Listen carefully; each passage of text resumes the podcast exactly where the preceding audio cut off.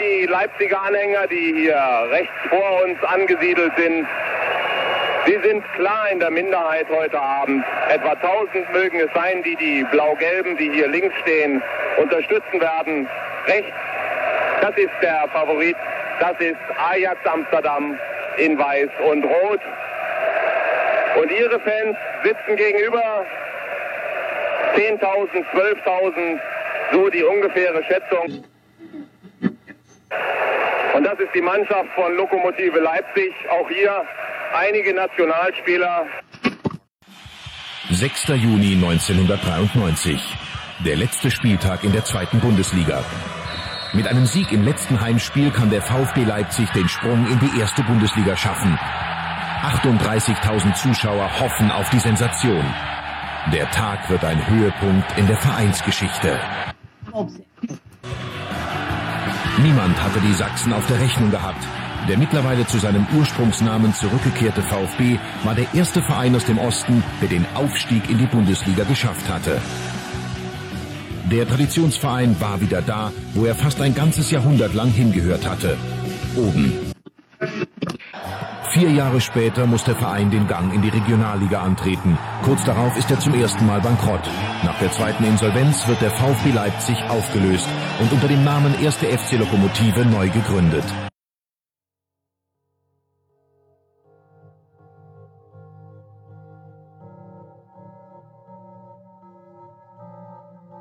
Und das Borussia Neunkirchen, die Elf des Gastgebers, die gegen den Abstieg kämpft. Mit einer Änderung im Vergleich zum Karlsruher Spiel. Erz im Tor, dann schlechte Rückgabe von Lindner, in die Simit hineinspritzt und nach 32 Minuten führte Neunkirchen mit 1 zu 0.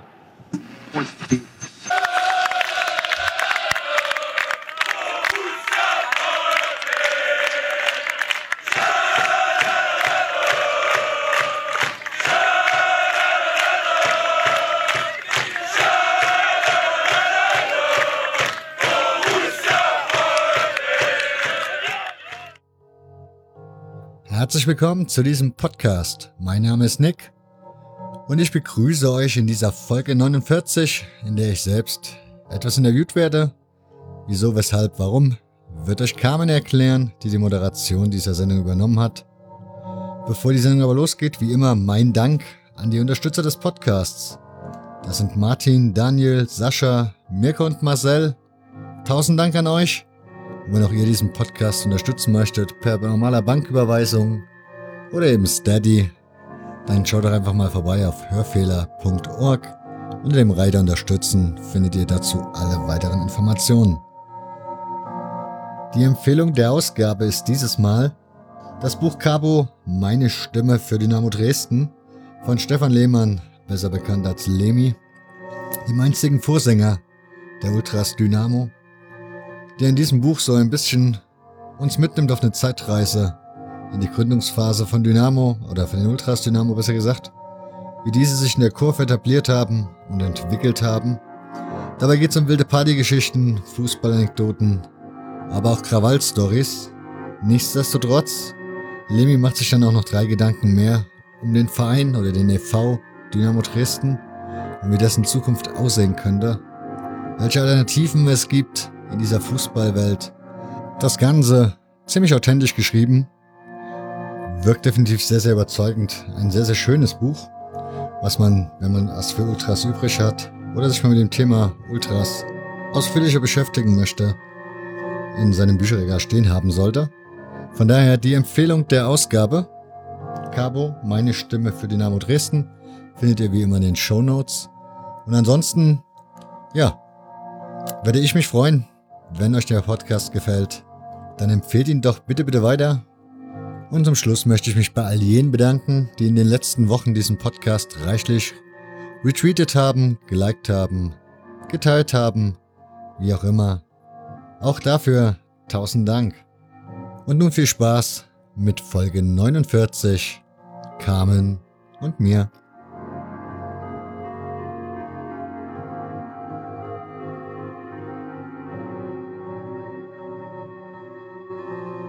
Herzlich willkommen zu einer neuen Folge des Hörfehlers. Heute mit mir als Gastmoderatorin. Ich bin Carmen vom Projekt Trauer und Fußball. In dem Projekt möchte ich den vielseitigen und kreativen Umgang mit Fußball und Trauer zeigen im Fußball und in seiner Fankultur. Und manche von euch kennen mich vielleicht, weil ich auch auf Twitter unterwegs bin unter trauer-fußball. Ich habe heute die Ehre, den Nick, den eigentlichen Podcaster dieses Podcastes zu interviewen. Und die Idee kam mir eigentlich vor einiger Zeit. Ich hatte ganz viele Folgen vom Hörfehler gehört und dachte, dass Nick auch sehr viel zu erzählen hätte aus seinem spannenden Fußballleben und schrieb das erstmal so ganz sorglos und unbefangen auf Twitter und zack, sagte Nick, gute Idee, machen wir. Und deshalb ist heute mein Gast der Nick. Herzlich willkommen, lieber Nick. Grüß dich, hallo. Das ist ganz ungewohnt. Ich habe immer nur die andere Perspektive, dass ich befragt werde. Und jetzt ähm, wechsle ich mal die Perspektive und befrage dich. Ähm, mich würde als erstes mal interessieren, ich weiß, dass du in Leipzig aufgewachsen bist, wie du den Fußball sozialisiert bist. Boah, eigentlich ja, nicht so, wie man das sonst immer so erzählt bekommt oder so hören kann. Also bei mir läuft, lief das dann doch ein bisschen anders. Eigentlich so, ja, weiß nicht, das, so Kiez, wie man in Berlin sagt, bin ich aufgewachsen. Und da gibt's ja so Hinterhöfe, da hat man dann halt Fußball gespielt mit den Nachbarsjungen, die es da so gab. Und ah, da hat man dann ah, mitgekriegt, dass es Fußball gibt und auch so, welche Vereine es gibt. Aber wirklich damit beschäftigt habe ich mich eigentlich da nie. Und dann bin ich irgendwann in die Schule gekommen oder eingeschult worden. Und in Leipzig, zumindest zu dieser Zeit, das ist dann ja, Anfang der 80er, war das halt so eine Tradition, dass man dann scheinbar als erstes immer gefragt wurde, welchen Verein man unterstützt. Und da meine Nachbarsjungen alle Lok-Fans waren, habe ich dann natürlich gesagt Lok Leipzig und dann, ja, gab es die entsprechende Antwort, weil alle anderen waren da irgendwie Chemiefans in der Klasse und hielten das, hielten das auch für relativ normal. Insofern, ja. Und so fing es dann eigentlich an, dass ich mich dann dafür interessiert habe, weil ja, wenn das solche Reaktionen auslöst, das hat mich damals schon schwer beschäftigt, habe ich mich dann damit angefangen zu oder dafür angefangen dafür zu interessieren, so rum. Das heißt, in deiner Familie war jetzt keiner äh, großartig Fußballfan?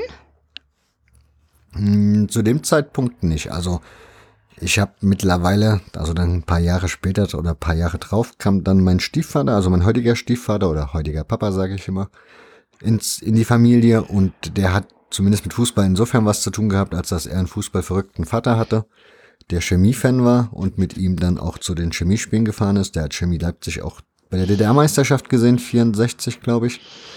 Und ja, das waren so seine Erinnerungen und dann musste er als Polizist also das war irgendwie, ich kann dir gar nicht genau sagen, also der war kein richtiger Polizist, sondern die mussten da irgendeinen so Dienst schieben, was wohl nicht so unüblich war, wenn man bei der NVA war, glaube ich, also bei der Nationalen Volksarmee.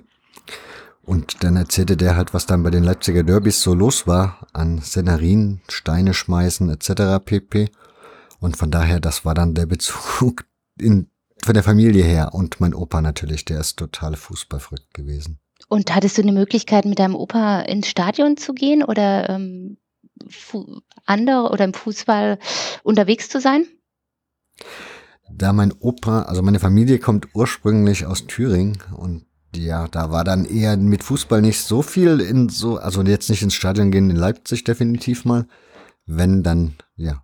Mein Opa hat halt noch aktiv gespielt, wie ich ein kleiner Junge war. Und dann durfte ich noch mit zu Calivera Tiefenort gehen. Das ist das Kaffeetälchen, was man beim Ostfußball-Podcast immer so schwer abfeiert, das Stadion in dem Verein. Sollte man mal folgen. Ist auf jeden Fall ein sehr, sehr geiler Ground.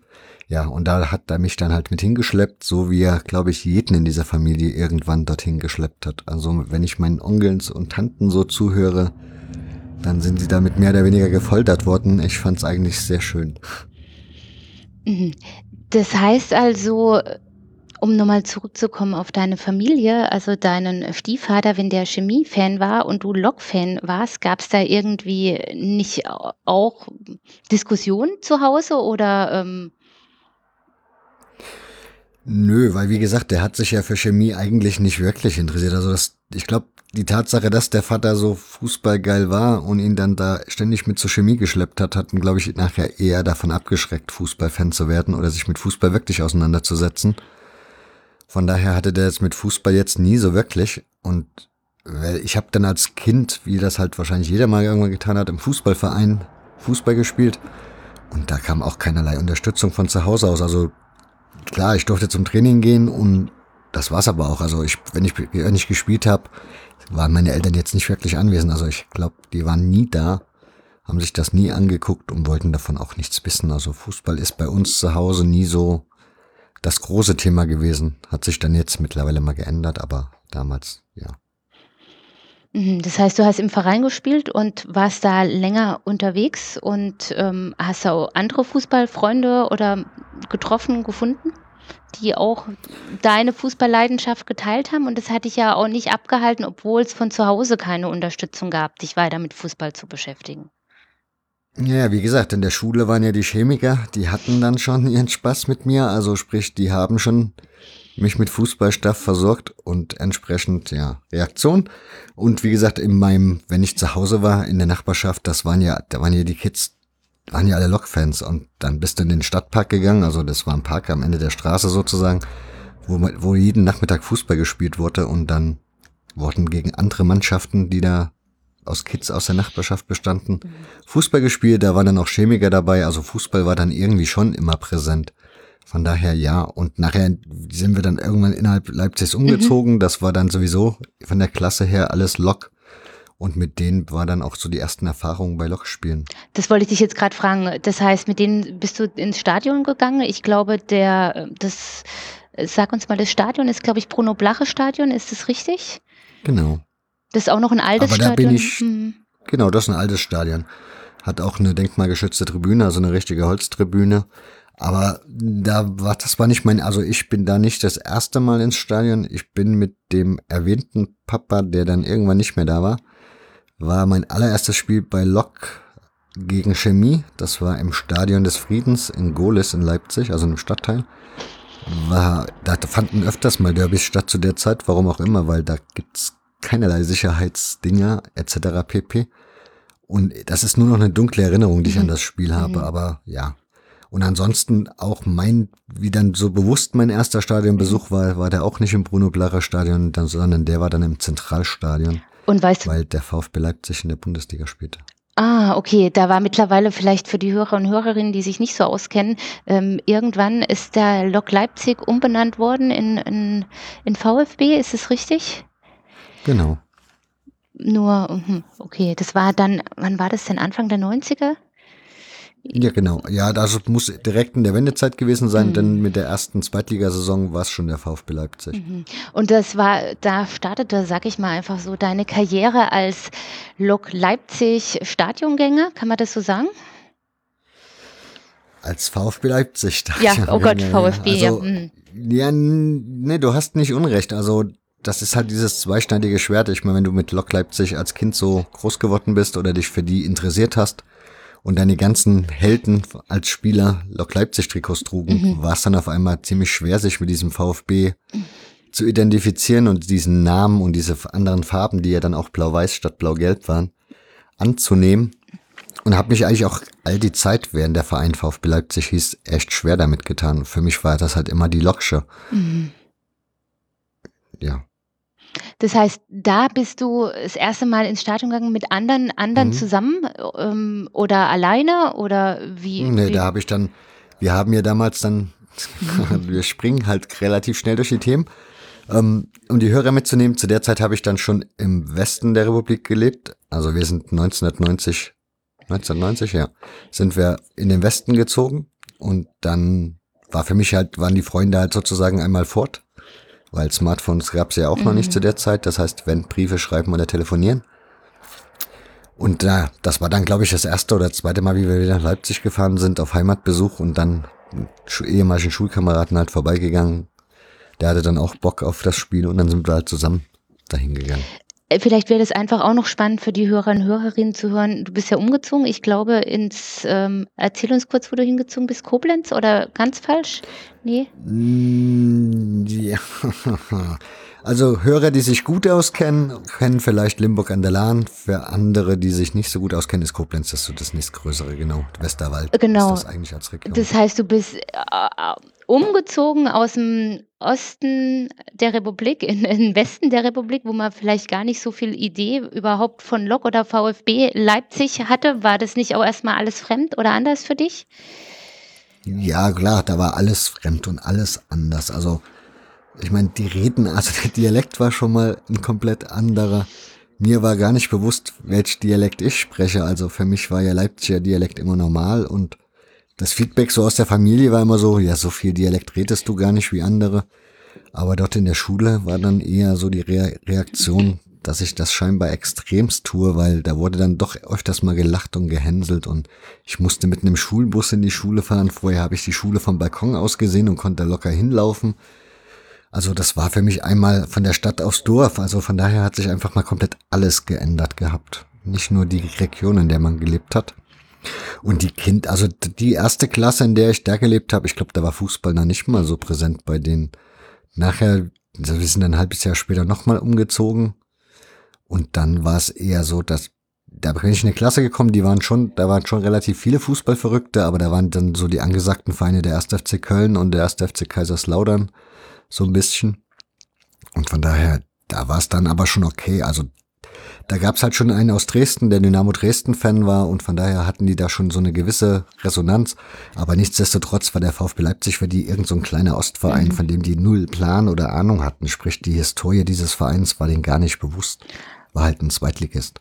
War das so, dass Sie sich dafür interessiert haben oder eher gesagt haben, nö, pff, es äh, interessiert uns nicht? Nö, wie das halt so ist, ne? mhm. ne? Also ich meine, ich habe zu der Zeit auch jetzt nicht mich extrem mit Historie mhm. beschäftigt, aber klar, da ich den Verein ja im Europapokalfinale abspielen sehen, war das, also kenne ich den Verein ja anders wie als Zweitligist in dem, in dem Maße. Und ich meine, die wussten ja damals eh nicht so viel. Ich meine, das war Anfang der 90er, da war keiner von denen, glaube ich, jene, die, ja. also nachher mhm.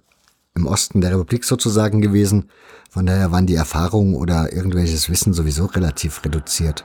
An dem Fußball erst recht. Und wenn du sagst, du warst beim Europapokal, wann war das? 87 gegen Ajax? Ist das? Äh, also ich war da nicht, ich mhm. habe sie da halt nur dann so, mhm. ja, wahrgenommen, weil sie da 87, genau, 87 war das in in, in Athen, war das, glaube ich. Mhm. Genau. Und haben aber verloren, oder? Genau. Oder? Genau, 1 zu 0 verloren. Mhm. Ich glaube, Marco van Basten hat das Tor gemacht. Da, da passe ich, das weiß ich nicht. Ja, ja, mögen mich die Hörer berichtigen, wenn ich falsch liege, aber ich meine, es wäre so gewesen. Mhm. Und da hast du aber ähm, noch in Leipzig gewohnt, ist das richtig? Genau. genau. Ja, ja. Das heißt, du bist dann äh, um die Wende herum umgezogen, warst dann ähm, neue Schule, erstmal von Leipzig aufs Dorf im, im, im tiefsten Westen, sag ich mal, und dann mhm. ähm, wieder in eine größere Stadt.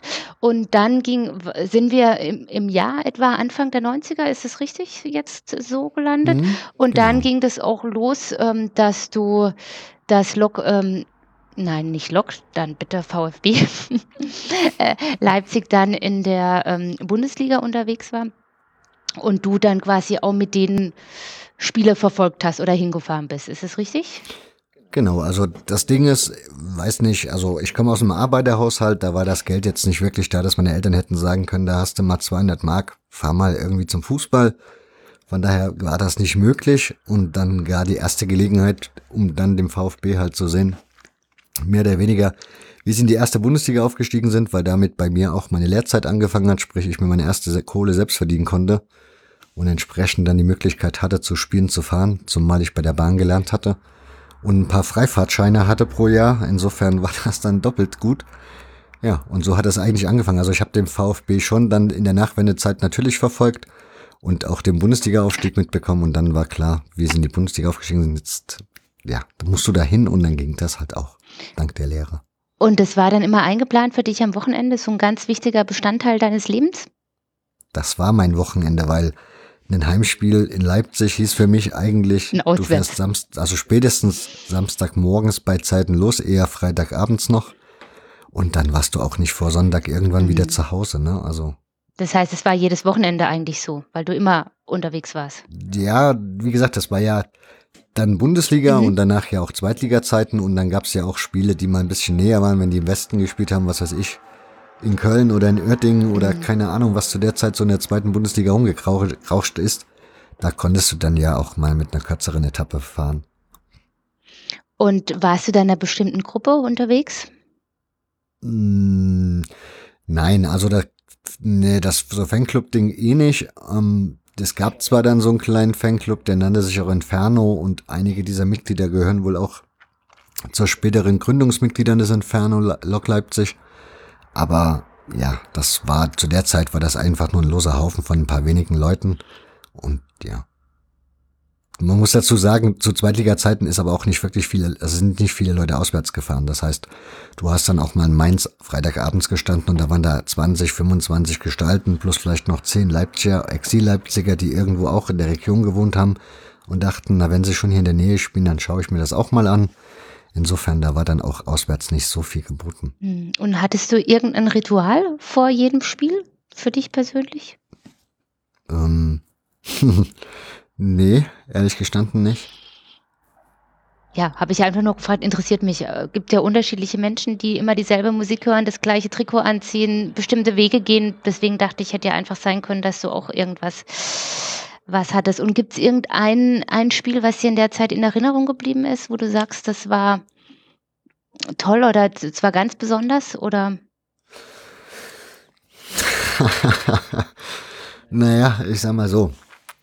Die, der Bundesliga-Aufstieg war ja dann auch irgendwie das letzte Gute an dem Verein. Danach ging es ja eigentlich fast nur noch, na so ein steil bergab noch nicht, aber es ging nur noch bergab, bis man dann irgendwann auch mit Pleite aus der zweiten Liga sich dann irgendwann verabschiedet hatte.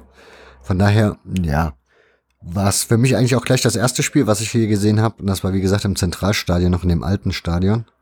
Und das war zu Hause gegen Dynamo Dresden, die damals 10.000 Dresdner mitgebracht haben. Sprich, der Gästeblock war knabbelprügelvoll. Es war schön warm, war gutes Wetter. Und ja, dann knallte das irgendwie so das komplette Spiel über. Also da flogen die Sitzbänke aus dem Gästeblock raus und von der Haupttribüne wieder zurück in den Gästeblock. Da ging es nur hin und her. Dann versuchten die Hools mal eine Runde durchs Stadion an diesen Gästeblock dran zu kommen, dann musste die Polizei hinterher rennen. Also es war definitiv jede Menge geboten und sportlich war es halt auch ziemlich krass, weil der VfB in seinem ersten Bundesligaspiel dann gleich mal mit 3-0 in Führung ging und man eigentlich schon, yes, Wahnsinn, wir, gehen, wir gewinnen hier gleich mal das erste Spiel. Und dann kommt Olaf Marschall, der Ex-Leipziger, und macht dann da drei Buten und dann geht das Spiel 3-3 aus. Oh. Ja, von daher, das war ein super Spiel. Hm, das ist auch so was, äh, was in Erinnerung bleibt, oder? Ja, definitiv, mhm. klar. Wir sind jetzt immer noch so Anfang, Mitte der 90er Jahre, da kam mhm. ja dann auch irgendwann die Ultraszene, hat sich ja da auch entwickelt. Wie hast du das, wie hast du das erlebt? Ich habe die Tage zufälligerweise, jetzt, wenn wir jetzt mal kurz die Zeit, wo wir hier aufnehmen, einblenden wollen, dann kommt kam gestern der Eintracht-Podcast heraus beim Hörfehler. Und ich habe in den Shownotes einen Link drinne, der nennt sich Solo Ultra und ist irgendwie ein Studentenfilm, den Studenten über die Ultras Frankfurt in der Gründungsphase oder kurz nach der Gründungsphase mit den Mitgliedern ge geführt haben. Und das ist halt original die Zeit Mitte der 90er, wo du dann auch diese Leute da siehst, sitzen siehst und alles das, was die erzählen, denkst du dir, ja, genau so war's. Also ja, also ich habe angefangen, wie gesagt, wie ich zum VfB gegangen bin und dann die Erstliga-Zeit noch Jeansweste, also mhm. was man damals Kutte nannte, mit Aufnähern drauf und noch Aufnäher versucht zu sammeln. Aber das war. Hast du die noch? Nee, das hat dann relativ schnell aufgehört. Also, mhm. weiß nicht, also bei Altona 93 feiert man das Kuttending ja total, auch heute noch. Die laufen da ja auch heute noch mit Kutte rum, ganz stolz. Und das ist ja auch in Ordnung so, aber für mich war das da irgendwie dann ja, es war ja irgendwann peinlich dann. Auch dieses mit zehn Schals ins Stadion zu gehen oder so, das war halt irgendwie nicht so witzig. Und von daher, das ging dann halt los, wie man so die ersten Fansigns in die Hand bekommen hat, hat man einfach gemerkt, okay, da gibt's noch was anderes außer Hools oder Kutte.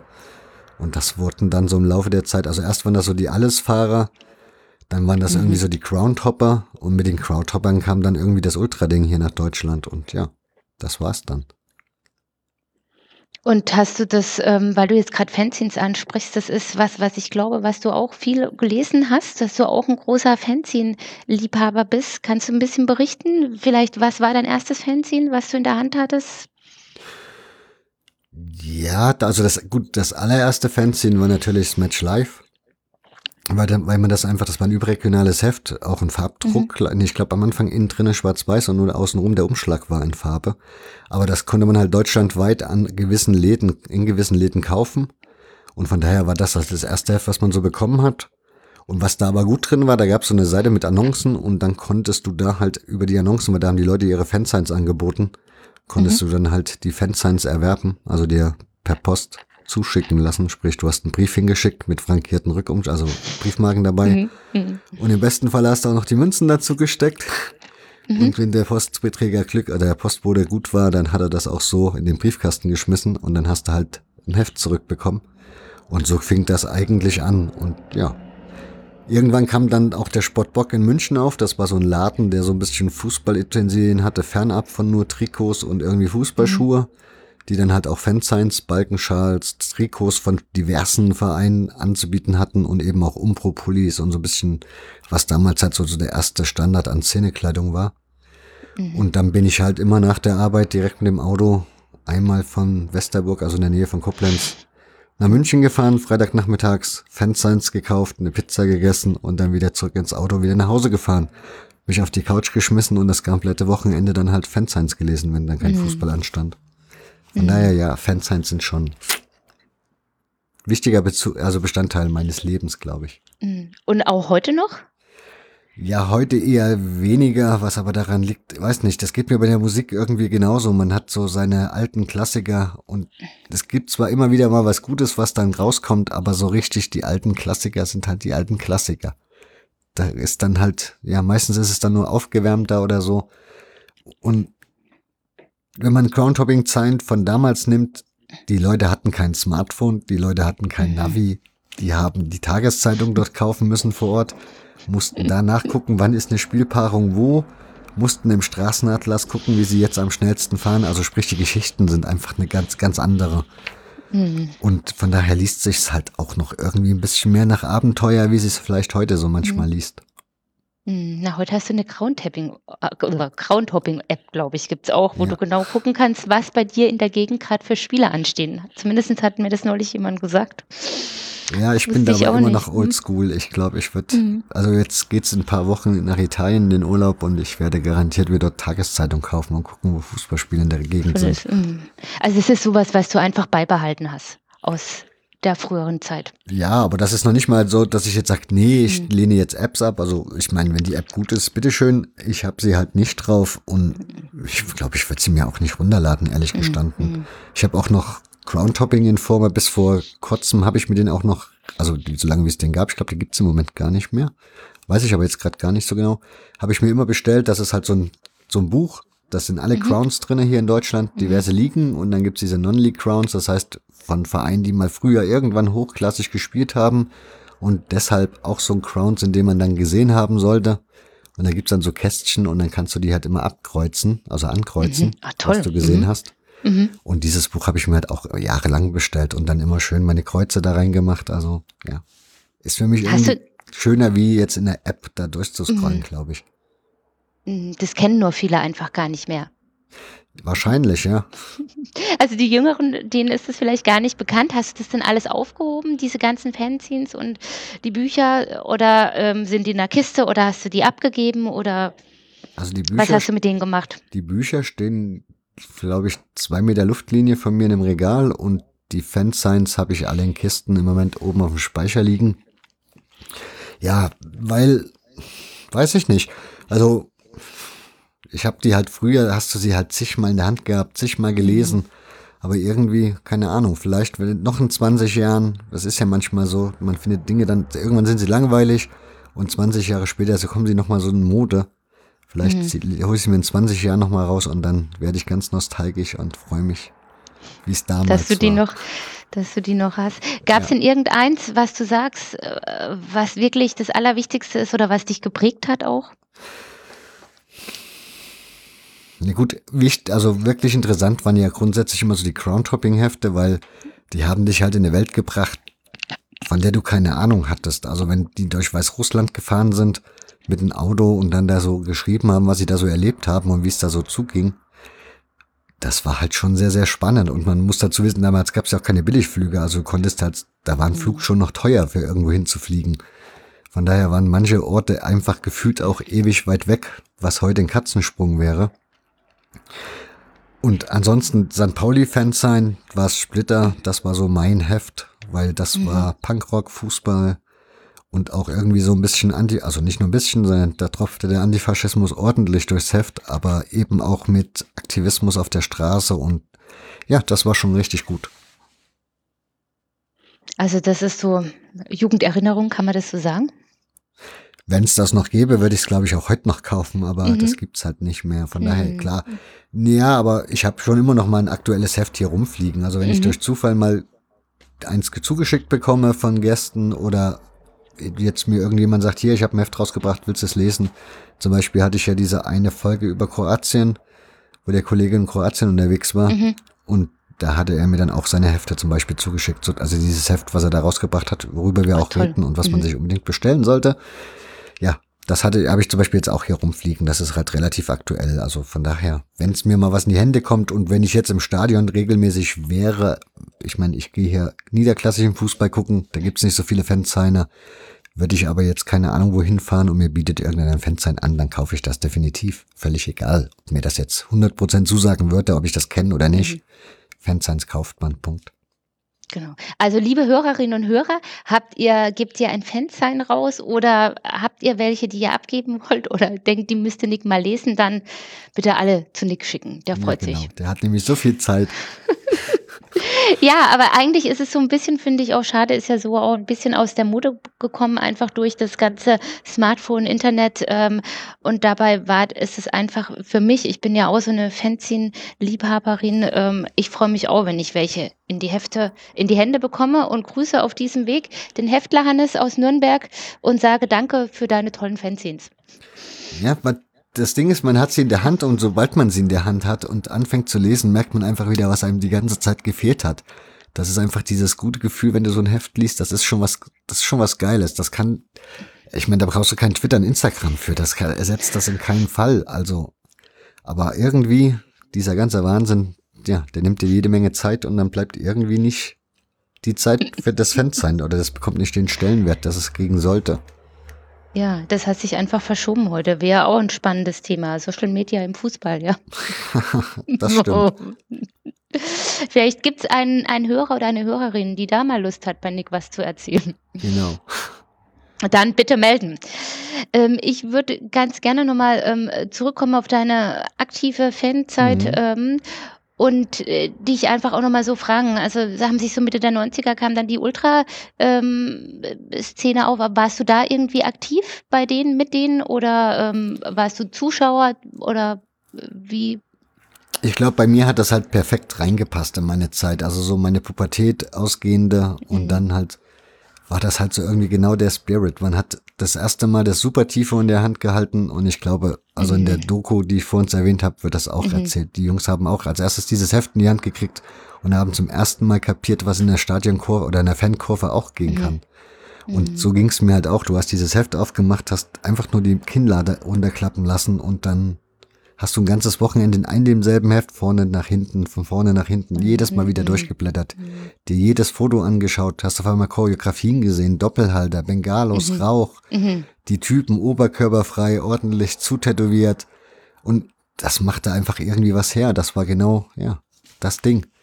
Und so hat das dann eigentlich auch angefangen, dass mich das natürlich interessiert hat. Dann bist du zum Crowntoppen gegangen, also hast mhm. dir dann auch geguckt, dass du mal ein paar andere Stadien kriegst und hast ja dann auch mitbekommen, dass es die eine oder andere Fanszene gibt, die ein bisschen versucht, was zu bewegen, was mhm. ja auch damals ganz anders war, wie es heute ist. Also heute mhm. reden wir von Co-Offen, die irgendwie gefühlt von den Ultras beherrscht werden. Damals haben. Ultragruppen mhm. überlegt, ob sie ihren, oder die haben nicht nur überlegt, in manchen Fällen haben sie den Fanblock verlassen und haben sich irgendwelche speziellen Plätze gesucht, weil sie in ihrer eigenen Fankurve nur angedisst wurden mhm. oder sonst wie sich überlegt haben, wie können wir jetzt wachsen, wie kriegen wir neue Leute. Also das waren ganz andere Themen, wie das heutzutage der Fall ist.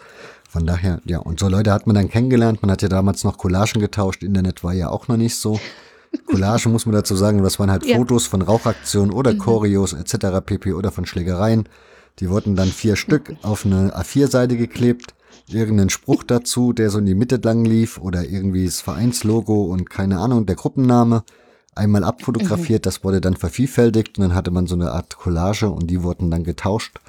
Was auch mhm. sehr, sehr viel Spaß gemacht hat. Und da hat man dann halt auch entsprechend sich so sein Netzwerk aufgebaut zu Leuten, die dann halt auch vor Ort in anderen Szenen unterwegs mhm. waren. Also eine prägende Zeit auch für dich. Definitiv, klar. Hm. Und wie erlebst du das jetzt heute, wenn du früher ja, sag ich mal, da Mitte der 90er da aktiv dabei warst und jetzt heute, wie du schon sagst, ist es einfach anders geworden? Naja, klar, ich meine, ich kann ja nicht, gut, man kann ja auch heute noch Collagen theoretisch tauschen, aber jetzt, wo das Internet alles hat, wer soll sie kaufen? Also von daher, mhm. wobei so eine Collage eigentlich schon deutlich viel mehr Charme hat. Davon mal mhm. ab. Aber klar, das hat sich natürlich weiterentwickelt. Die Gruppen sind größer geworden. Wenn man überlegt, damals gab es Diskussionen, macht man eine geschlossene Gruppe, macht man eine offene Gruppe, tut man ein Beitragssystem einführen, wo die Leute Beiträge bezahlen müssen oder okay. macht man das nicht? Und keine Ahnung, was man da so alles an Diskussionen hatte. Und irgendwie, die wurden aber auch offen geführt und offener geführt. Man hat auch als Außenstehender, relativ Außenstehender, der mit der Szene jetzt nicht so viel zu tun hatte, trotzdem mhm. jede Menge mitbekommen.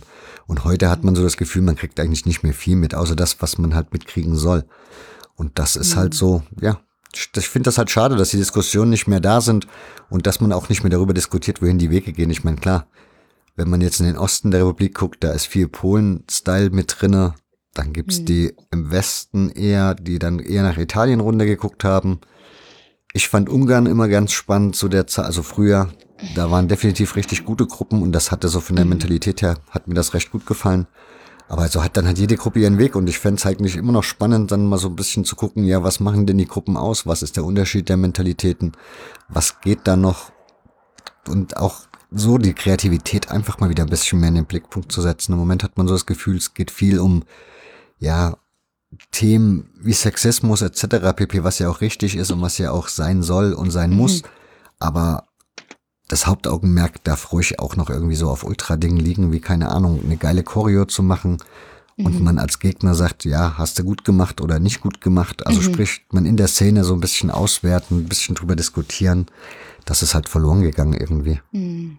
mhm. Würdest du dir das zurückwünschen, dann quasi, dass es da mehr Diskussion gibt, mehr Sichtbarkeit dazu? Na klar, also ich glaube, das mhm. würde auch jeder Szene gut tun. Also ich hoffe ja mhm. auch, dass die, dass die Ultragruppen in ihren eigenen Szenen dann relativ offen, also offen sind und mhm. auch da sich dem Austausch hingeben und auch das Feedback anderer Leute aufnehmen. Ich habe zum Beispiel aktuell lese ich das Buch gerade Cabo mit Lemi, dem Vorsänger von Dynamo mhm. Dresden.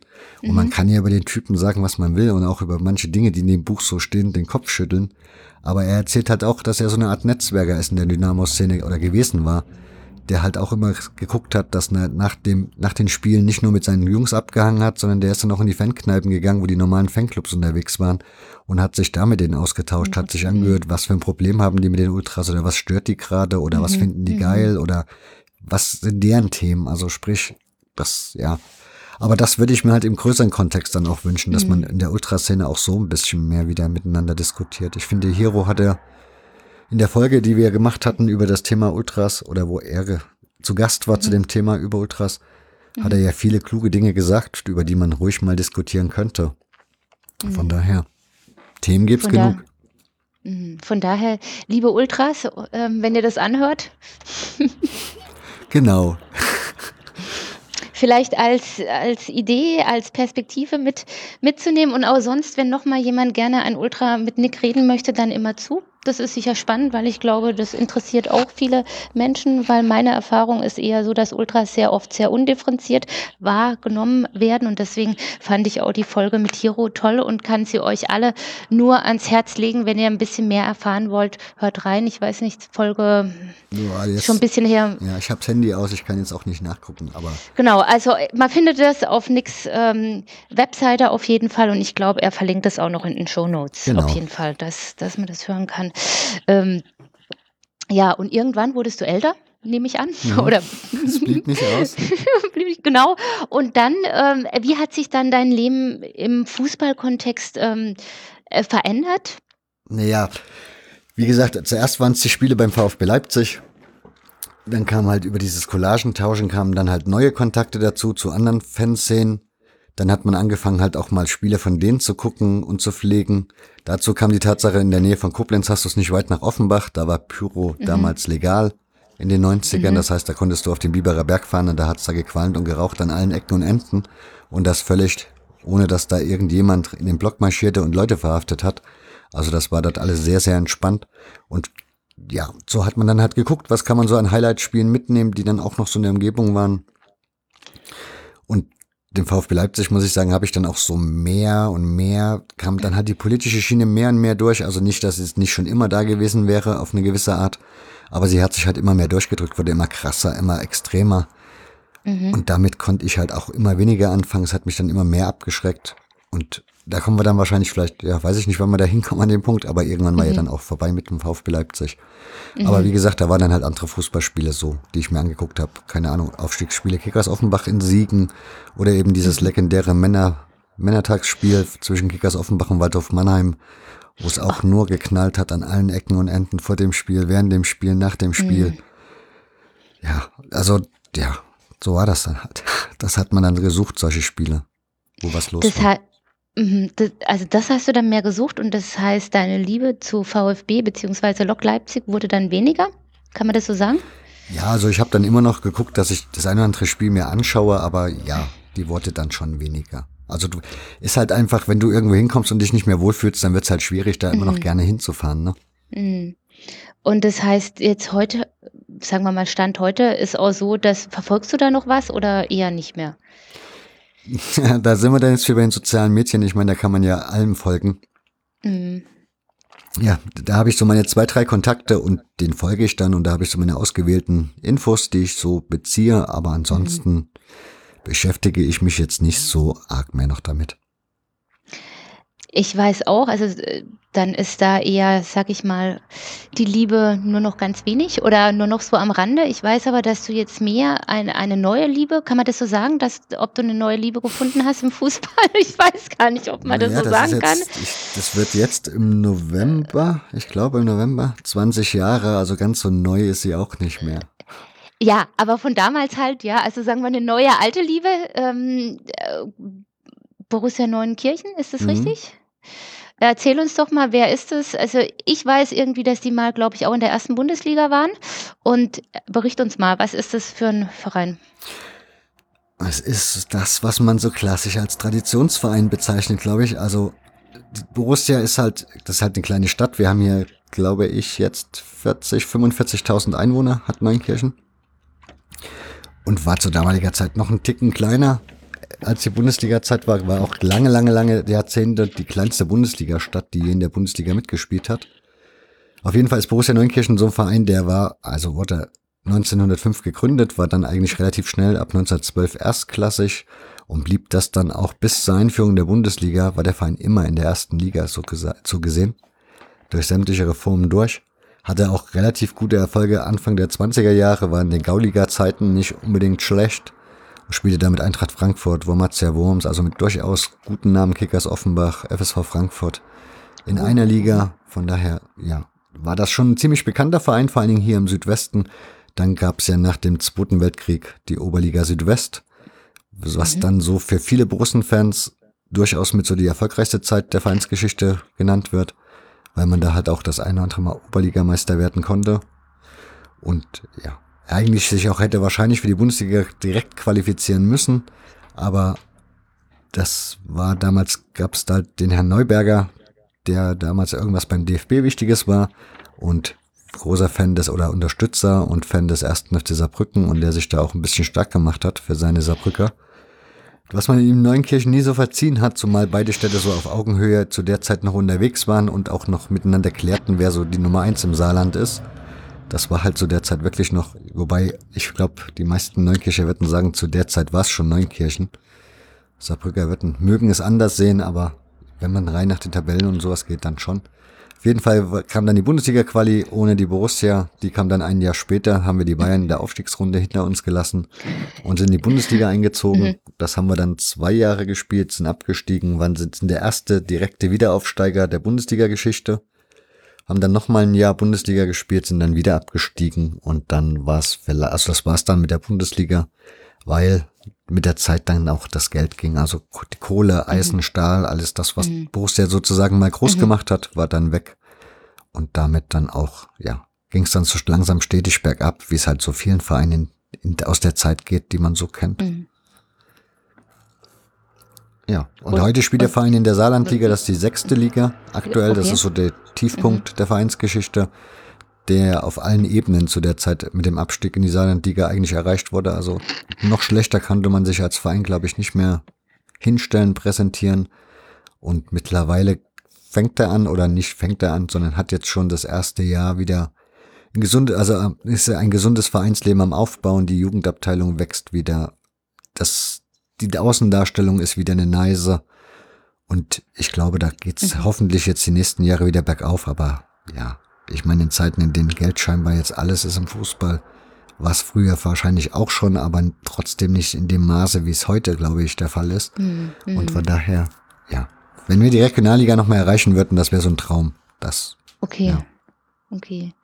Also da sind wir ja auch schon beim Thema, was du angesprochen hast. Kommerz und Fußball ist ja was, äh, was heute sehr deutlich auch ähm, zusammengehört oder äh, einfach sichtbar ist, sag ich mal. Wie nimmst du das wahr? Wie erlebst du das? Wie schätzt du die Lage denn heute ein? Ja, da ich ja nur noch Außenbetrachter bin, weil ich habe mich halt schon irgendwie, ja, ich meine, wie gesagt, der VfB Leipzig ist dann irgendwann in die Regionalliga runter, dann waren sie in der Oberliga unten und dann kam Borussia Neunkirchen und das war auch immer Oberliga, seit ich dahin gehe. Und das war damals schon vierte Liga, fünfte Liga irgendwann. Und wie gesagt, jetzt sechste Liga, von daher ist der Kommerz schon immer weit weg von mir. Ich habe damals mitbekommen, als der DFB sich so langsam stark machte und sagte, wir möchten gerne mal eine WM im eigenen Lande haben. Und man sich da schon so überlegte, wie das so wäre mit Fußballstadien ohne Stehplätzen und solchen Diskussionen und das DSF auf einmal in den Start kam und es Montagsspiele gab, mhm. all dieses, das war dann schon so der erste Punkt, wo ich dann so gemerkt habe, ähm, ich weiß nicht. Und ich habe dann damals, das weiß ich, irgendwie hat sich das bei mir eingeprägt. Im Live gab es dann öfters so Annoncen von wegen hier, ich verabschiede mich nach so und so vielen Jahrzehnten vom Fußball, macht's gut und etc. Mhm. pp, wo sich Leute einfach vom Fußball verabschiedet haben, weil sie gesagt mhm. haben, echt, darauf habe ich jetzt keinen Bock mehr, weil das ist so weit weg von meiner Realität. Ja, also wie gesagt, ich habe das Glück, ich muss es nicht erleben. Ich habe hier ein Stadion vor der Tür, ein wunderschönes, in dem gibt's kein Drehtor, sondern da gehst du ans Kassenhäuschen, bezahlst deinen Eintritt, gehst durch, ohne dass da irgendwas kommt. Oben kommt ein Ordner am Schluss, der reißt einmal die Karte rein, lässt dich vorbeigehen und dann bist du im Stadion drinnen. Dann kannst du an deine Imbissbude gehen, da kriegst du dein Bier mit Alkohol, das wird überhaupt nicht in Frage gestellt. Kriegst mhm. dein Würstchen, das alles noch zu halbwegs vernünftigen Preisen. Von daher ist Fußball für mich immer noch das, was es auch wahrscheinlich vor 30, 40 Jahren war. Mhm. Also und das, was aktuell so in Bundesliga-Stadien abgeht, also ich wäre ehrlich gestanden raus. Also hätte ich jetzt irgendwie keine Ahnung, mhm. Borussia Dortmund-Fan, ich hätte dem Verein, glaube ich, schon mit der Tatsache, dass sie zur AG wurden, den Rücken gekehrt. Mhm. mhm. Hättest du auch so eine Anzeige aufgegeben, ich verabschiede mich. Nee, das glaube ich nicht. Das wäre jetzt nicht so meine Art. Aber ja, ich weiß auch, dass du sowieso gar keinen, äh, ähm, sage ich jetzt mal, Kommerzfußball guckst. Ich glaube, du hast kein ähm, Sky, keine, guckst auch ganz wenig ähm, Nationalelf, wenig Bundesliga, glaube ich, generell, also sondern bis wirklich sagst, ich mache hier Oldschool-Fußball.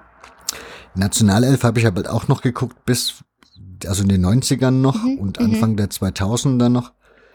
Das definitiv, also ja, meine erste WM war die WM 86 in Argentinien. Nee, Mexiko war die. Mexiko war das, oh, meine auch. Oh, mit Diego Maradona. Oh, genau. oh. Und Toni Schumacher. Ich bin ja großer, ich habe ja so ein Fable für Torhüter und ja, mit Toni Schumacher bin ich auch groß geworden, ja. Hm. Ja, das war so meine erste WM und dann hm. habe ich halt die deutsche Nationalmannschaft eigentlich immer geguckt. Und ich glaube, mit Rudi Völler hat es dann auch so langsam sein Ende genommen, also dass ich das hm. noch groß verfolgt habe. Ich meine, klar, dann der WM-Titel nachher, da guckst du dann schon mal rein, aber mhm. ich guck, weiß nicht, wann ich das letzte Mal ein Länderspiel gesehen habe, ehrlich gesagt. Also es ist schon und, Jahre her.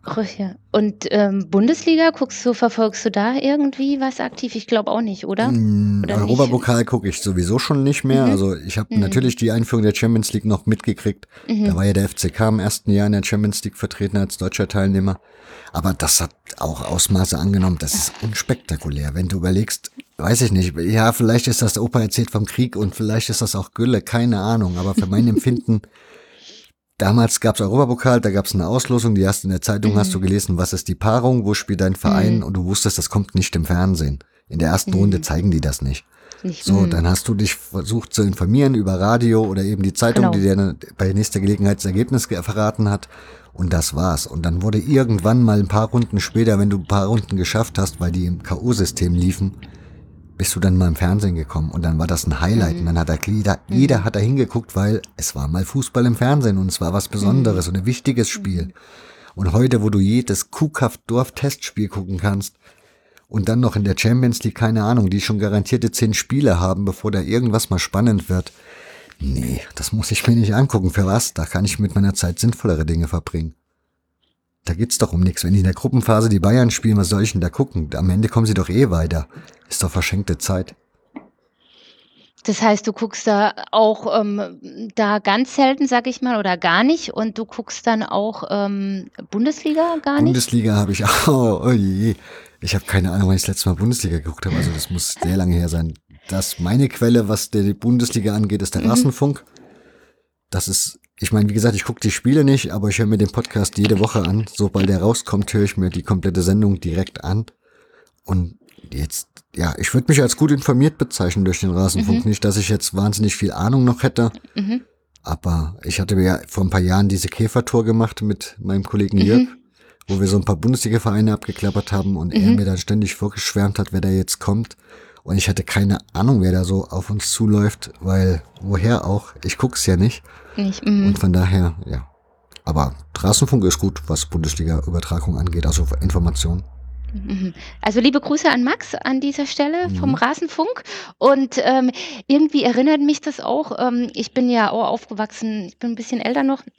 Und ähm, und bin auch aufgewachsen mit Bundesliga-Radio, was mein Vater jeden Samstag ähm, Nachmittag einfach hörte, weil er den Hof fegte oder im Garten was machte und wirklich sämtliche Nachbarn folglich ähm, Bundesliga-Radio hören mussten. Und er war auch nicht abzubringen, das leiser zu machen, sondern das wusste halt die ganze Gegend. Ab halb vier geht's halt los und dann bis so um Viertel nach fünf, halb sechs so bin ich auch aufgewachsen und das ist so, wenn du jetzt sagst, du hörst halt Rasenfunk bei Max, das ist ja auch nur übers Ohr, einfach hören, gar nicht gucken und ähm, eigentlich ist es, äh, ist es schön, das lebt wieder noch so was Altes auch weiter, ja? Ja, ich habe für den Eintracht-Podcast hatte ich nochmal die Bundesliga-Konferenz zufällig gesehen gehabt bei YouTube von der Saison, wo die, wo die, wo sie drin geblieben sind, der erste FC Nürnberg abgestiegen ist in letzter mhm. Minute. Mhm. Mit Günter Koch, mit seiner Riesenreportage. Mhm. Wir melden uns vom Abgrund und was er da so oh alles von sich ja, gegeben hat. Oh Gott, ja. Und ich kann mich erinnern, mhm. das habe ich zum Beispiel, da habe ich mein Auto geputzt. Da war ich 18, 19 oder so. Und da habe ich auf dem Hof gestanden, habe mein Auto geputzt und habe halt die Konferenz im Radio gehört. Mhm. Und das war irgendwie, weiß ich nicht, Kopfkino ist das halt, ne? Da mhm. ist, mhm. das, da erinnert man sich ewig dran. Ich weiß nicht, ob ich mich an eine Sportschau oder so noch ewig erinnere. Also bewusst mal nicht. Also ich, ich sicher auch nicht. Ich bin einfach auch damit groß geworden, weil ich auch immer draußen war und mit meinem Vater halt zusammen dann was gemacht habe oder Bundesliga-Radio halt gehört habe, ja. Ja. Das sind auch so unvergessene Erinnerungen, was jetzt ja nicht heißt, dass heute alles ähm, schlechter ist. Es ist halt einfach anders heutzutage. So Man müsste halt mal irgendwie so einen 15- oder 20-Jährchen mal hinsetzen und einfach mal völlig wertfrei fragen und wie er das so sieht, also wie er Fußball konsumiert, was für ihn erinnert, also Momente sind, an die er mhm. sich erinnern kann, etc. pp. Es wird mich durchaus mal interessieren, also ob das so viel anders geworden, also es ist bestimmt viel anders geworden. Und mich würde halt mal interessieren, wie das so ist. Also also liebe junge Menschen da draußen, ja, liebe junge Menschen da draußen, kommt mal zu Nick in Hörfehler und, und sprecht darüber. Einfach, ich glaube, das wäre spannend, auch für viele Hörer und Hörerinnen. Vielleicht gibt es einen junger Mensch, der Lust hat, das zu berichten, weil er es einfach gar nicht anders kennt. Also wie wir zwei, wir sind ja da schon old school, wir beide, ja. Das stimmt. Ja, aber das ich stelle fest, also so in meinem Bekanntenkreis ist das aber auch die Regel. Also ich glaube, das sind die wenigsten noch Bundesliga-Gucker oder sonst wie Gucker, sondern die gehen ihren lokalen Verein gucken, haben vielleicht noch ihren Bundesliga-Verein, den sie so ein bisschen mitverfolgen und vielleicht auch mal bei Sky mitschauen, mhm. mal eine Partie, aber mhm. so im Großen und Ganzen eigentlich auch mit dem Bundesliga-Wahnsinn schon lange abgeschlossen haben. da sind wir ja bei so einem anderen Punkt, vielleicht, ähm, was uns beide auch verbindet, sind so alte Grounds. Ähm, ähm, Borussia Neunkirchen spielt Ellenfeldstadion, ist das richtig? Das mhm. ist ja auch, was du erzählt hast. Du hast auch mal vor einer Weile, das ist schon ein bisschen länger her, ganz schöne Bilder gepostet auf Twitter ähm, von dem Stadion. Also vielleicht kannst du irgendwie da nochmal einen Link legen, auch in den Show Notes dazu, dann hat man auch nochmal so ein Bild. Ähm, was mir einfach auffällt, ist ja, dass auch der Trend dahingehend ist, dass ganz viele ähm, alte Stadien abgerissen werden oder verschwinden irgendwie. Und ähm, das ist, finde ich, also so schon heftig. Ich glaube, du hast auch irgendwie vor kurzem irgendwie dieses Buch gelesen von dem Werner Skretny. Es war einmal ein Stadion, verschwundene mhm. Kultstätten des Fußballs. Auch sehr zu empfehlen äh, ähm, auf diesem Wege. Und ähm, wie geht's dir denn, wenn da so alte Stadien einfach ähm, abgerissen wegkommen und ich sag jetzt mal so neue Tempel oder Baumärkte, wie manche sagen, aufgebaut werden? Die ja, wo habe ich es denn gepostet? Bei Instagram. Ich glaube auf Instagram. Genau, da kam nämlich die Tage ein Video rein vom VfR Bürstadt. Manche mögen ihn noch kennen. Ich glaube, zweite Liga oder fast zweite Liga haben sie mal gespielt in den 80ern. Und deren Haupttribüne wird abgerissen, also der ganze Ground verschwindet, was einfach eine richtige Haupttribüne ist mit so einer Vortribüne, was damals halt gang und gäbe war. Also sprich, ober, oberer Bereich waren Sitzplätze, überdacht, mhm. unterer mhm. Bereich waren Stehplätze, die waren so ein bisschen extra für sich, eigentlich an der Tribüne dran, aber trotzdem ein extra Bereich, an Steh, Stehstufen halt. Und diese Tribüne wird jetzt gerade abgerissen und da waren dann Bilder zu sehen, wie der Backer das Ding einfach mal platt macht. Oh. Und das hat so wehgetan. Ich war, vor allen Dingen, ich war letztes Jahr dort im Sommer mhm. und habe mir da so einen Testkick angeguckt und das war wie in den 80ern. Also das waren mhm. Werbebanden aus den 80ern, die hingen da immer noch halb angerostet und vergammelt diese Tribüne eigentlich so von außen, die sah gar nicht mal so schlecht aus. Also nicht so, dass man jetzt sagt, die muss man unbedingt abreißen, weil die ist einsturzgefährdet. Mhm. Und ja, ich weiß auch nicht wirklich, warum man das tut, weil das Ding ist außerhalb der Stadt gelegen fast. Also es ist Freibad nebendran. Dann kommt okay. der Äcker links und rechts und dann später wieder ein paar Häuser. Aber da ist jetzt auch nichts, weshalb man sagen muss, das muss unbedingt weg, weil da müssen wichtige Häuser hingebaut werden. Das wollte ich nicht fragen. der Nabel mhm. der Welt. Also. Mhm. Und hast du rausbekommen, warum die das? Naja, ich vermute einfach mal, es kostet halt Geld, so ein Ding im Schuss zu halten. Und wahrscheinlich, mhm. der Verein ist ja ziemlich abgestürzt, ist es einfach mhm. auch trostlos. Da, wobei, stimmt ja auch nicht. Natürlich, da mögen dann vielleicht nur 30 oder 40 Zuschauer zu dem Kreisliga oder was weiß ich, was für ein Kick kommen am Wochenende. Aber für die Spieler, selbst bei Borussia hörst du das. Ich meine, die kommen in ein Stadion rein, da sind 350 Zuschauer in einem Stadion, mhm. wo 25.000 mhm. eigentlich reinpassen könnten. Mhm. Das ist jetzt nicht die große Fußballatmosphäre, aber diese Tatsache, in so ein Stadion einzulaufen, mhm. das ist für die Spieler jedes Mal was Besonderes. Und jeder Spieler, der bei Borussia gespielt hat oder spielt, erwähnt immer irgendwann dieses besondere Stadion und dieses besondere Atmosphäre, wenn man in dieses Stadion einläuft. Mhm. Von daher, klar, alte Crowns sind schon ja, dafür muss, muss man Liebe haben, weil das sind halt auch einfach oh. Geschichten für sich. Das ist ja nicht mhm. nur Nostalgie mhm. und irgendwie Verklärung, sondern ich hatte jetzt die Tage so den Kicker, mir so einen alten Kicker rausgeholt. Mhm. Da ging es um das Thema Flutlichten, also der Flutlichtmasten. Oh. Und das war ein riesengroßes Thema in den 50ern, mhm. wie diese mhm. Flutlichtmasten mhm. kamen. Das war der absolute Superhype, modernst hoch 10. Und dann erzählten die von der Hafenstraße, die damals ja auch das Neueste vom Neuesten war. Und dann noch die, wie gesagt, die Flutlichtmasten als Thema und dann da Flutlichtmasten und dort Flutlichtmasten. Oh, und heute toll. denkst du an die neuen Stadien, denkst dir, wo sind eigentlich die Flutlichtmasten hin? Die gibt's nicht mehr. Die gibt's, die gibt's nicht mehr, nee, nee. Also ich, ich war jetzt ja gerade in England unterwegs im April und war ähm, habe viele alte Crowns ähm, besucht, wo jetzt einfach Wohnkomplexe stehen. Unter anderem bauen sie ja gerade beim ähm, Bowling Ground, also beim Upton bei West Ham draußen, auch einen, einen riesigen Wohnkomplex. Dann war ich beim alten Highbury's. Ähm, da steht schon ein Wohnkomplex, also so. Und dann hatte ich mich wirklich durchgerungen zu überlegen, okay, jetzt besuche ich mal, ähm, wenn ich schon da bei Arsenal bin, das neue Stadion. Also es war, also ich kam ja vor wie in der falschen Welt einfach, ja. Also für mich war es echt, ich habe noch nie so, ich habe sowieso nicht so viele moderne Fußballtempel besucht, aber das war Nick, ich kann dir sagen, ich war fertig danach und dachte, oh Gott, das ist nicht meine Fußballwelt. Also es war alles einfach nur exklusiv, teuer, marmorreich, Rasen wie aus dem, weißt du, wie aus dem Katalog und alles im Hochglanzformat. Also wirklich, wo ich dachte, das ist wirklich, äh, stand dann da auch irgendwie drüber ein Unverwechsel, ein Unver, nein, ein was, ein Un, na, ein Tag, der unvergessen bleibt. Ja, der war für mich wirklich unvergessen, aber schrecklich einfach. Ja, also ich habe mich nicht wohlgefühlt in dem Stadion, wo alles glänzt und alles ganz ordentlich ist und hatte das Glück, dann am Tag danach bei Queens Park Rangers eingeladen gewesen zu sein, um mich mit dem Clubfahrer ähm, dort zu treffen. Und das ist, wenn man in London war und da gibt's auch das erste, was einen von Ferne begrüßt, ist das Flutlicht. Ja. Das ist einfach, wenn Flutlichtmasten zu sehen sind oder wenn Abend ist und die Flutlichtmasten leuchten schon vom Weiten, das ist einfach, da geht einem das Herz auf. Es ist einfach so.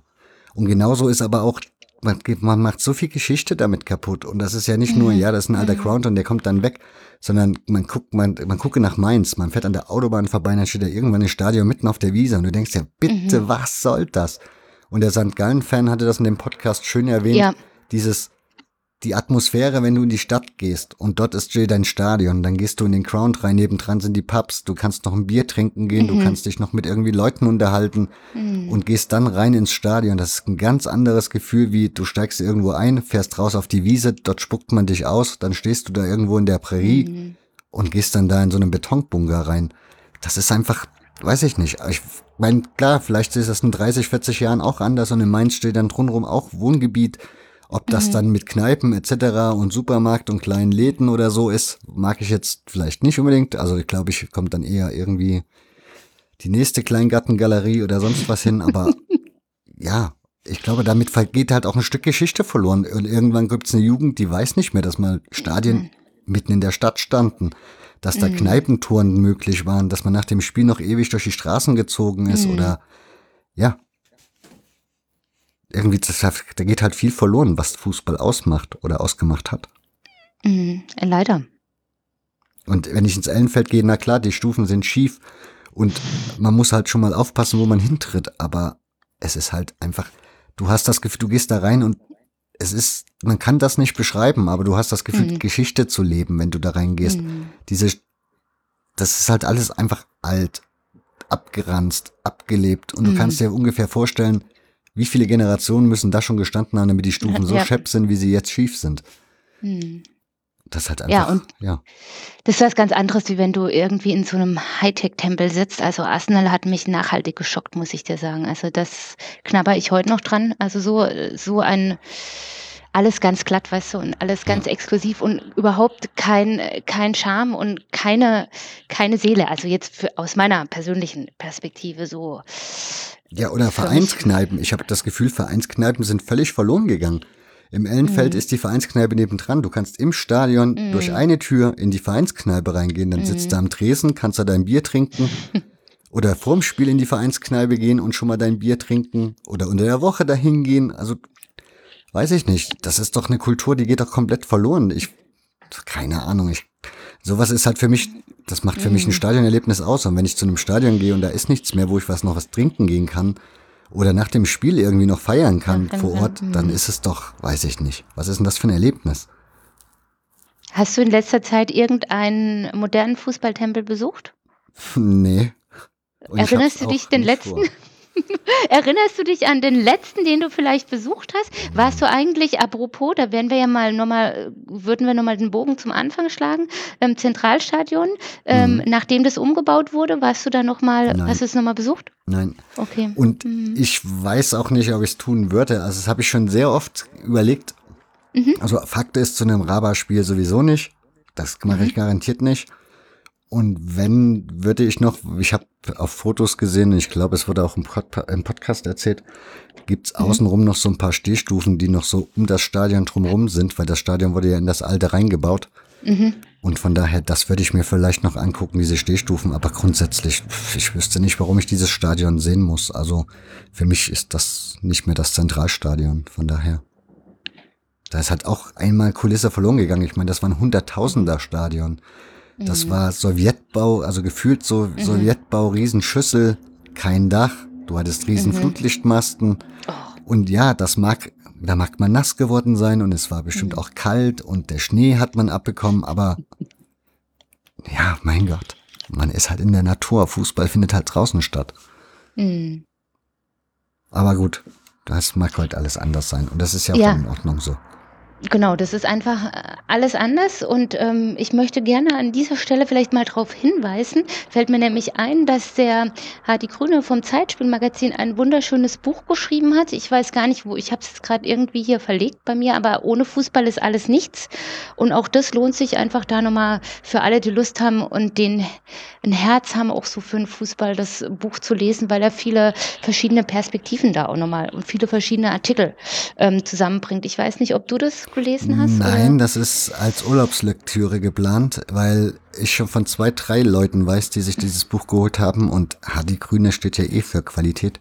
Von daher, aber was ist in dem Buch, also was steht da genau drin oder was ist Ne, das? das ist so Thema? eine, das sind verschiedene Themen einfach von, von Hardy, verschiedene Artikel, die alle schon mal woanders veröffentlicht wurden oder manche noch gar nicht veröffentlicht wurden. Da geht es einfach um unterschiedliche Perspektiven. Dann gibt es einen Artikel auch, deswegen kam ich jetzt darauf, dass, ähm, wo es darum geht, dass äh, früher natürlich alles anders war, aber wo er auch nochmal so seine Gedanken schreibt, was man heute jetzt so machen könnte, damit vielleicht beides auch so miteinander verbunden wird. Und ich finde, es ist eine schöne, schöne Zeitreise durch verschiedene ähm, durch verschiedene Fußballzeiten und macht einfach, vielleicht auch für jüngere Menschen, macht es einfach auch nochmal sehr deutlich, ähm, wie das vielleicht früher war und ähm, auch bis hin heute, was er heute so für Gedanken hat. Ähm, Ja, ich Thema möchte den Fußball von früher auch echt nicht verklärt wissen. Also soll niemand, Mhm. das ist nicht eine Nostalgieschiene so an sich, sondern es ist halt eine andere Zeit gewesen. Es war ein anderer Fußball in dem Maße. Und was mich daran stört, ist einfach, dass wir keine Erinnerungskultur haben, was das Thema angeht, Mhm. sondern es verschwindet halt einfach und keiner fragt danach. Also, weiß ich nicht, dieses Ellenfeld wegzureißen, das wäre so das Dümmste, was die Stadt bringen könnte. Zuzutrauen ist es ihnen, ohne mit der Wimper zu zucken. Und Mhm. Mhm. das sind aber es ist das Bundesliga-Stadion aus der, aus der Gründungszeit der Bundesliga. Mhm. Das ist ein Ort, davon gibt's Preußen Münster noch, aber da wird irgendwann auch ein neues Stadion kommen und dann ist Borussia vielleicht, also das Ellenfeldstadion vielleicht das letzte, was aus dieser Phase des deutschen Fußballs noch übrig ist und ob man das immer alles so wegreißen muss oder ob man nicht auch sagt, okay, das ist nicht mehr der Standard und nicht mehr das, was der Mensch heute möchte, aber wir erinnern gern daran und jeder darf das sich oder kann sich das gerne noch immer anschauen dort Mhm. Mhm. wie gesagt, Erinnerungskultur, das wäre so, was ich mir wünschen würde, wenn es um Crowns geht. Dass das einfach mehr Beachtung findet Ja. oder mehr Wertschätzung und ja, weil es einfach auch so viel Geschichte einfach erzählt. Ähm, Ja, ich gehe davon aus, wenn du mit mhm. jemanden, der sich mit dem Ellenfeldstadion auskennt, Mhm. einmal durch dieses Stadion läufst, der hat wahrscheinlich zu allem und zu jedem, was da zu sehen ist, tausend Geschichten zu erzählen. mhm. Und wenn wir durch die Kofak Arena in Mainz laufen, mit jemandem, der da sich auskennt mit dem Stadion, der wird uns nicht so viel zu erzählen haben. Und das ist halt der Punkt. Diese Geschichten Mhm. gehen aber verloren, wenn die Orte verschwinden. Schon, mm. Also, liebe Menschen da draußen, tut was dafür, wenn das jemand hört, der da was zu sagen hat, diese ähm, Geschichte und ähm, die Geschichte, also die Stadien zu bewahren und die, die Geschichten dazu. Ich finde es überhaupt sowieso gerade ein, ein, ein spannendes Projekt. Wenn ich nicht so viel zu tun hätte, wäre das auch was, wofür mein Herz ähm, schlagen würde. Ja, vielleicht gibt es jemanden, der sagt, er möchte das aufgreifen. Oder ist dir eigentlich bekannt, außer dem Buch, was wir jetzt da hatten, es war einmal ein Stadion verschwundene Kultstätten, dass noch jemand zu dem Thema da arbeitet oder forscht oder Seiten zusammenstellt. Also Mm, Einem bewusst nicht. Also Werner Skretny tut ja auch im Vorwort dieses Buches, tut er ja auch anregend, dass wir da eine Erinnerungskultur an den Start bringen sollten, weil in England wäre das wesentlich ausgeprägter, wobei ich nicht wirklich weiß, wie das da aussieht. Gefühlt verschwindet da ja auch alles und irgendwie entstehen nur neue Crowns. Keine Ahnung, inwiefern da eine Erinnerungskultur herrscht, wie er sie da bezeichnet, aber müsste man halt mal nachprüfen, was da so los ist. Aber jetzt, dass das in Deutschland jemand tut, nee. Also es gibt klar das Zeitspielmagazin mit Hardy Grüne und seinen Kompagnons, was ja irgendwie so einen gewissen Spirit hat, das Alte und das Neue immer so, so ein bisschen zu verbinden und so einen, ja, das ist halt richtig gut gemacht und die Jungs, ja, die bewahren für mich schon ganz viel. Deswegen ist es wahrscheinlich auch das liebste Heft in Sachen Fußball, was es momentan so für mich gibt. Das wollte ich dich nämlich gerade fragen. Ist das, das so dein, dein Magazin, was du gerade ähm, am meisten liest oder was Ja, du auch klar. weiterempfehlen würdest? Und sofort, also das Zeitspielmagazin ist mit Abstand die Nummer eins. Danach würde ich den Ballesterer definitiv empfehlen. Die zwölf aus, aus der Schweiz habe ich leider noch nie in Händen gehabt, weil man die hier ja nie, nirgendwo in den Magazin, also in den Kiosken bekommt. Und ja, ich auch nicht die Gelegenheit hatte, das irgendwo zu kaufen. Von daher. Also liebe Schweizer und Schweizerinnen Hörer, Ja, Hörer und aber. Hörerinnen, bitte schickt Nick mal ein, ein Heft, ähm, wenn ihr wenn ihr mögt. Nee, ich habe das übrigens auch noch gar nie gelesen. Ich äh, habe das neulich auch, hatte das auch gar nicht so auf dem Schirm, muss ich dir sagen. Dieses 12 habe das nur in einem anderen Zusammenhang neulich irgendwas dazu gelesen und dachte, das wäre auch ähm, sehr spannend, da mal mal reinzugucken. Ja, was ich so mitbekomme in den Social Media Kanälen und von den eins, zwei, drei Schweizern, die man so kennt, ja, da ist das scheinbar ein sehr, sehr, sehr gutes Magazin, was auch vom Spirit her noch bisschen eher so diese Ballesterer Zeitspielmagazin Schiene betrifft. Mhm. Und weniger jetzt so elf Freunde oder keine Ahnung, was es da noch so gibt. Also das heißt, elf Freunde liest du jetzt, äh, Tödlicher Pass gibt es noch aus München? Weil, Tödlicher Pass kenne ich, ja, habe ich ein paar mhm. Ausgaben hier rumliegen. Und elf mhm. Freunde, da muss man natürlich dazu sagen, ich habe schon das Buch, ach, das Buch, das Fansign von Philipp Köster heißt der, ne? Um mhm. halb vier war die Welt noch in Ordnung. Also auch so ein Arminia Bielefeld-Fansign war das Fansign, in den 90ern. Mhm. Habe ich hier auch rumliegen. Also das hat er ja auch mit rausgebracht. Und daraus ist ja dann irgendwann diese Elf-Freunde-Schiene entstanden. Auch da habe ich noch die ersten Hefte gelesen die fand ich auch wirklich richtig gut. War ein anderer Ansatz, war so ein bisschen, jetzt ein mhm. bisschen übertrieben gesagt, studentischer Ansatz, also war intellektueller, sagen wir mal, vom Inhalt her, wie alles andere, was es so in der Zeit gab. Aber ja, ich finde die Entwicklung, die das Heft gemacht hat, ist jetzt nicht so meine. Also mhm. ja, ich kann mit elf Freunde jetzt, ist so, ich kaufe sie mir nicht, ich habe nichts dagegen, aber ich muss dafür mhm. jetzt kein Geld ausgeben. Ja, dann bin ich jetzt irgendwie so mit meinen ganzen Fragen so ein bisschen am, am Ende. Und jetzt kommt diese Frage, wo ich mich erinnere, die du immer deinen Gästen auch stellst, die dann alle so die Augen innerlich rollen und fragen, gibt es noch irgendwas, was dir am Herzen liegt, lieber Nick, ja, was du ich, loswerden ich, willst? Dass ich, glaube ich, diese Frage in Zukunft abschaffen muss. Ich glaube, dass, ich glaube, bis auf ein, zwei Mal hat er noch nie ein mhm. Gast gesagt, dass er irgendwas noch hätte. Von daher ist es, glaube ich, Schwachsinn, das zu fragen am Ende einer Folge. Aber gut, man weiß es ja nie, aber trotzdem, ich glaube, ich denke, ich lasse die Frage in Zukunft weg. Ja, genau. ich würde mich, ich würde fragen, wenn du mich jetzt schon so fragst, dann würde ich fragen, was ist denn so deine Empfehlung der Ausgabe? Also was würdest du, könntest du empfehlen? Das eine Buch hattest du jetzt eben schon empfohlen, aber gibt's noch andere Sachen, wo du sagst, das hören, gucken, lesen? Also ich bin da ganz ähnlich wie du. Ich lese auch das Zeitspielmagazin, habe ich neu für mich entdeckt, jetzt noch gar nicht so lange, so Ende letzten Jahres und bin da auch ähm, sehr, sehr begeistert davon.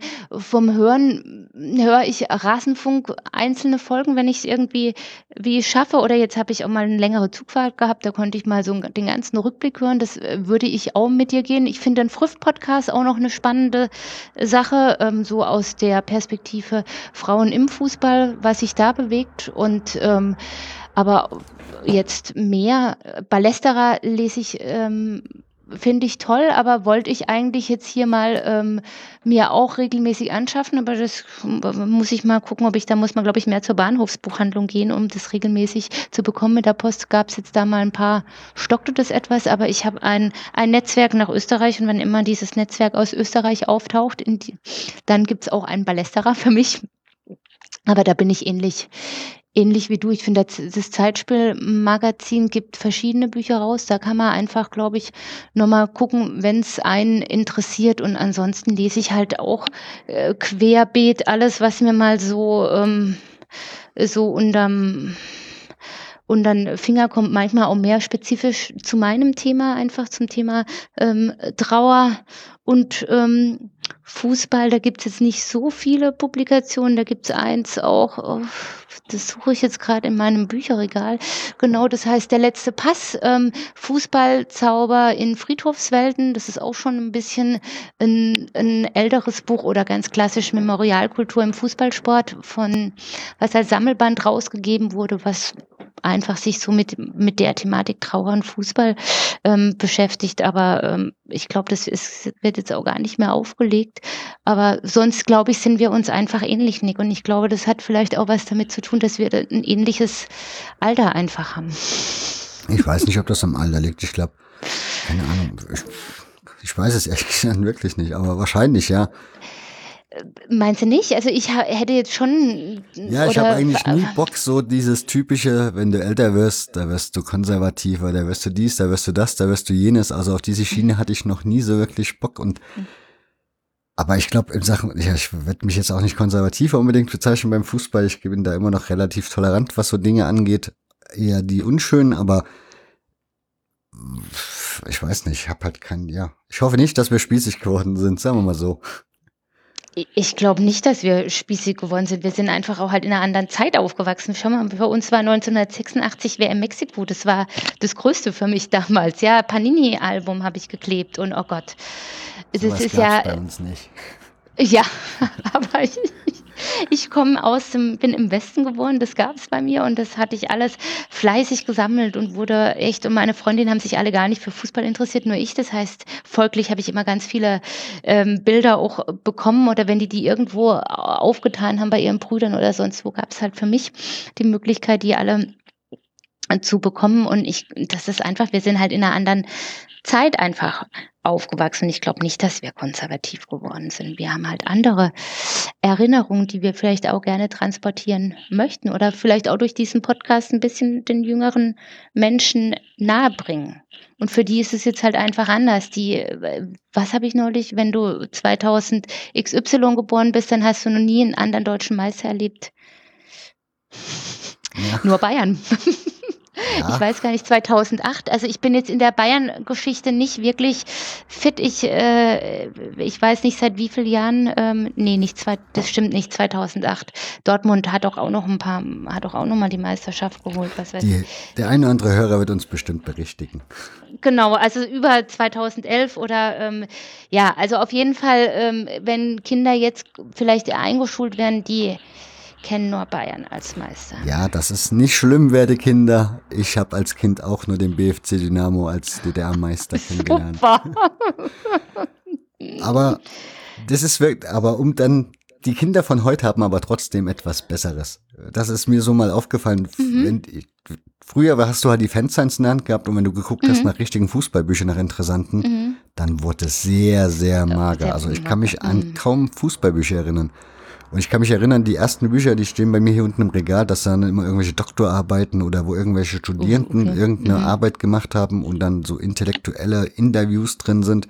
Mhm. Oder man irgendwie die sozialen Außenseiter in Offenbach interviewt hat, die bösen Hooligans, okay. die da irgendwie mhm. im abgehangenen Ghetto groß werden und warum die so arm dran sind und die sozialen Verhältnisse und so ein Zeugs.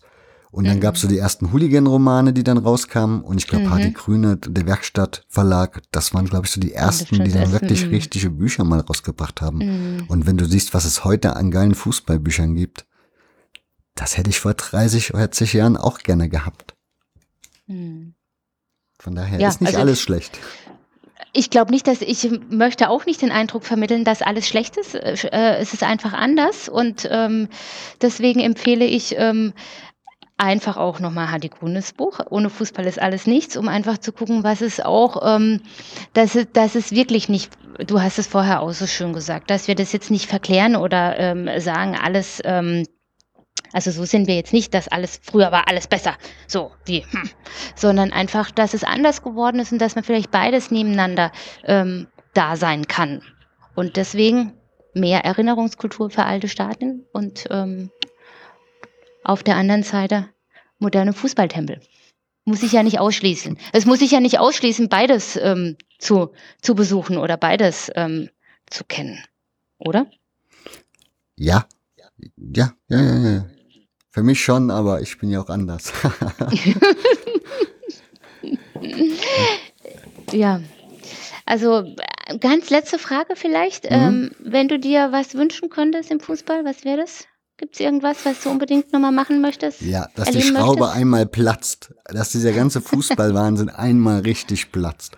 Ich habe bloß die Angst, dann ist auch der Fußball hinüber, weil für die Kids gibt's mittlerweile genug andere Sachen, die interessant mhm. sind, als dass die sich dann nochmal einen Fußball angucken müssten, der auf einmal völlig anders funktioniert, als es vielleicht jetzt gerade tut. Also von daher Nee, also ja, wenn ich mir was wünschen darf, für mich selbst persönlich, ich würde gerne mal ein Spiel vom HFC Falke sehen, ich würde gerne mal Ruderstern Leipzig sehen, also so Vereine, die eher noch basisdemokratisch unterwegs sind und sagen, uns geht's jetzt nicht darum, irgendwie schnellstmöglich größtmöglichen Erfolg zu haben, sondern wir wollen ein gesunder, guter, richtiger Fußballverein sein, der den Namen Verein dann auch noch Ehre, also mit, ja, mit Ehre ausführt und lebt. Mhm.